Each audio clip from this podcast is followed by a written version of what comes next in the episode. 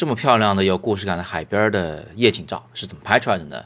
你好，我是叶子，今天是摄影早自习陪伴大家的第一千七百七十八天，今天我就给大家仔细解析一下这张照片。首先呢，这张照片在用光上就是非常讲究的啊。第一个呢，是我们很少会见到太阳的余晖或者是日出的那个辉光和星星同时存在的。一般呢，就是有一点光，那个星星就不可能这么密。所以呢，这个我猜测啊，摄影师可能是通过两张照片对战而成的这个结果。啊，怎么对战呢？就是你已经选好这个前景以后，把相机架在三脚架上，然后就不动它了。呃，在这个太阳最后一次余晖还没有消失之前，先拍一张照片。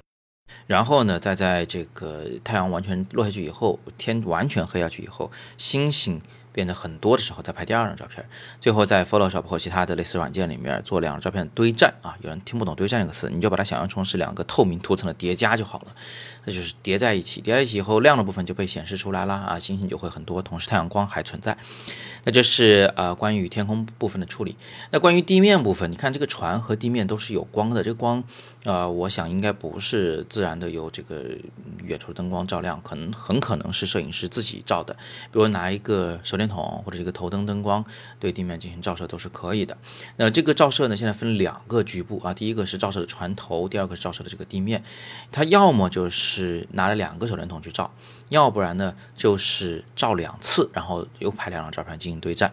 呃，一般来说，我们只是拍两次和对战这个方法反而会变得更加的方便一些啊。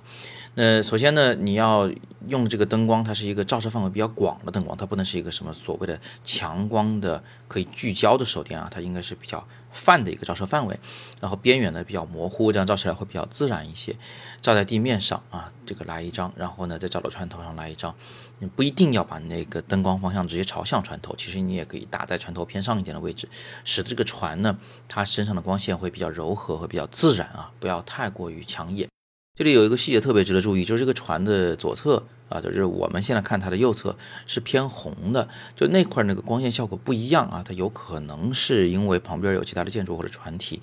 有红色的灯光影响了它，也有可能呢是这个摄影师在后期调的。但不管怎么样，它都是为了让船的左侧和右侧呈现完全不同的光线色彩，因为这个差距一拉大呀，我们很明显的就感觉到。它俩不在一个平面上啊，它俩是这个在船体的两侧的两个不同的结构，这样一来呢，整个船的立体感就会变得更强。这个有点像我们拍人像的时候，一半边脸亮的，一半边脸黑，那很明显，你左半边和右半边脸就是在两个面上的啊，通过光影关系拉大这个立体感，拉大结构。呃，这个明显程度啊，这大概就是这么回事儿。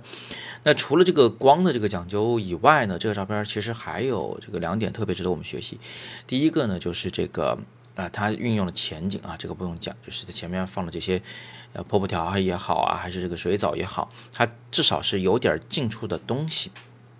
这个呃画面如果是没有近处东西的话，你可以想象那个沙滩会非常的无趣无聊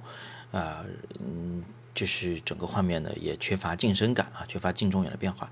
那第二个就是很多同学啊都呃听说过什么黄金分割线构图啊、三分法构图啊，他们就会去揣摩这个天际线，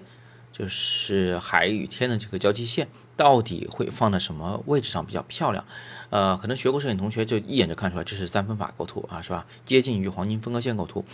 那根线是处于下黄金分割线上附近。啊，那但是呢，其实我们在真实的拍摄场景中吧，除了要考虑这个，可能更多的其实是要考虑近处的那个前景，它离我的画面边界到底应该有多远的问题。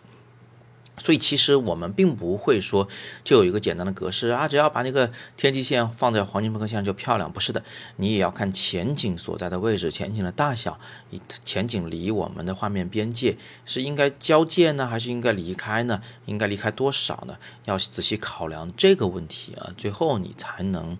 得出结论，就是我把那个地平线到底放哪儿比较好。所以千万不要一学到一点所谓的公式。什么定理，然后就去简单的套用啊。摄影呢，拍出来的作品呢，始终是一个整体的东西，你要从整体上去考量。好，那今天就聊这么多，别忘了在元旦期间，我会在广州举办摄影工作坊，十人小班授课，会帮助大家在突破摄影的审美瓶颈，来体验摄影的创作到底是怎么回事。另外呢，十二月四号下午，我又加开了一场故宫的拍摄的课程，扫描语音下方的海报就可以预报名，这次不要错过了。